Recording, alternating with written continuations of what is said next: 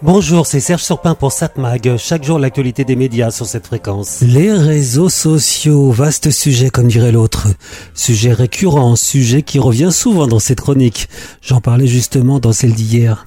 Il faut dire que, et ça je le dis souvent, et je ne suis pas le seul, compliqué et réseaux sociaux, c'est antinomique.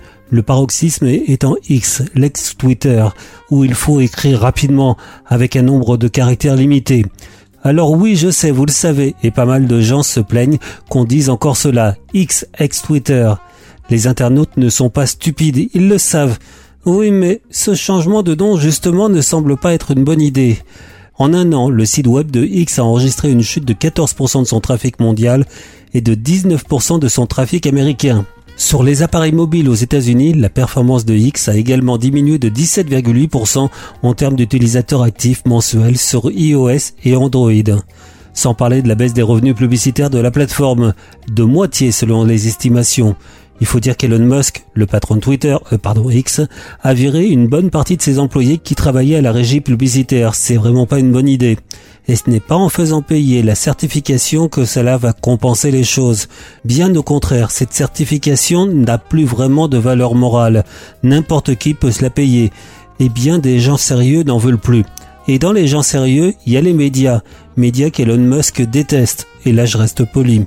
Déjà qu'il a fait indiquer sur la page des médias publics qu'ils dépendent de l'État. Traduction, ils ne sont pas indépendants. Complètement stupide. Rien qu'à voir comment la BBC traite des massacres commis par le Hamas, refusant de traiter cette organisation de terroristes, et cela alors que pour le gouvernement britannique, la question ne se pose même pas, ce sont des terroristes. Donc, pour Elon Musk, la BBC est un média manipulé par les gouvernements, comme bien d'autres. Elon Musk qui conseille d'ailleurs de consulter certains sites pour s'informer sur le conflit actuel, deux en particulier, connus pour être des sites complotistes, racistes et antisémites. La modération et Elon Musk, ça fait deux. Et ça risque de lui coûter très cher d'ailleurs. Les règles européennes font que désormais il risque de payer une amende très très élevée en laissant faire et laisser dire n'importe quoi.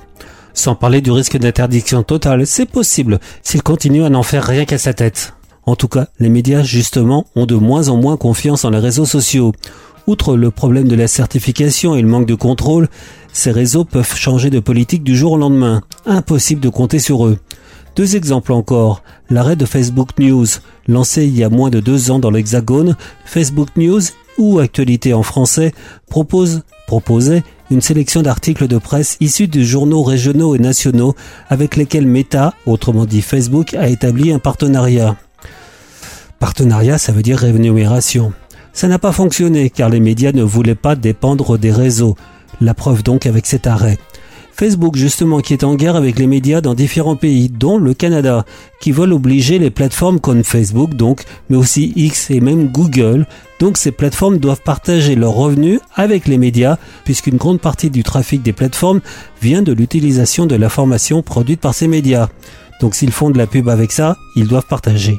Refus des GAFAM qui vont bloquer prochainement tout renvoi vers les médias officiels, en se disant ils ont besoin de nous, ils vont craquer.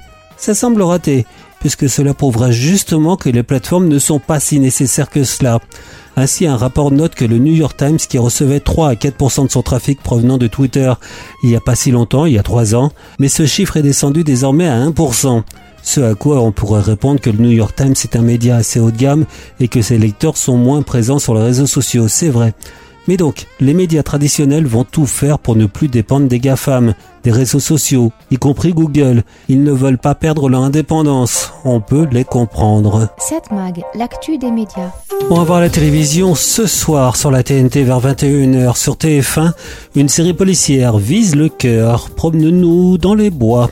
France 2, édition spéciale Israël, Gaza. Le service politique de France Télévisions propose une émission spéciale pour tenter de faire le point sur le conflit israélo-palestinien en cours. Un conflit Oui, euh, je crois que c'est pire.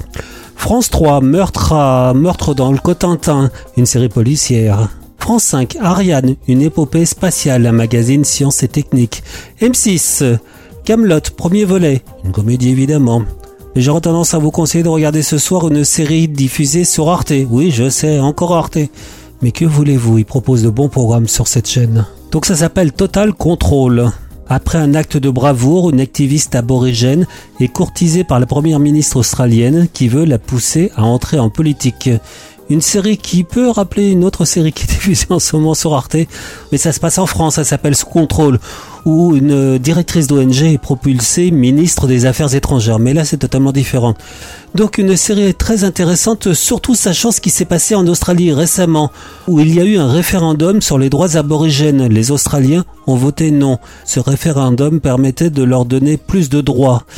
Honnêtement, Alex, ce que vous avez fait est impressionnant. Oh merde, Madame la Première ministre. J'ai besoin de gens comme vous. Il me faut des femmes comme vous dans mon équipe. Vous voulez que je sois votre aborigène de service Je suis très honorée de représenter l'État du Queensland au Parlement d'Australie. Je compte sur toi pour veiller sur nos terres et sur notre culture. D'accord? Je te le promets. Vous êtes du mauvais côté, Alex. Ils t'ont fait un lavage de cerveau. On ne te fait pas confiance. Maintenant, tu es une des leurs. Hé Vous allez assurer. N'oubliez pas que les règles seront toujours différentes pour vous. Parce que je suis noire Je m'apprêtais à dire parce que vous êtes une femme. Donc je vous conseille de regarder ce soir sur Arte la série Sous contrôle. Vous pouvez regarder tous les épisodes sur le site d'Arte. Entre parenthèses, puisque je parle d'Arte, je vous conseille de regarder sur le site d'Arte le cycle Agnès Varda avec un certain nombre de ses films qui sont proposés, dont Cléo de 5 à 7. 7 Mag, l'actu des médias.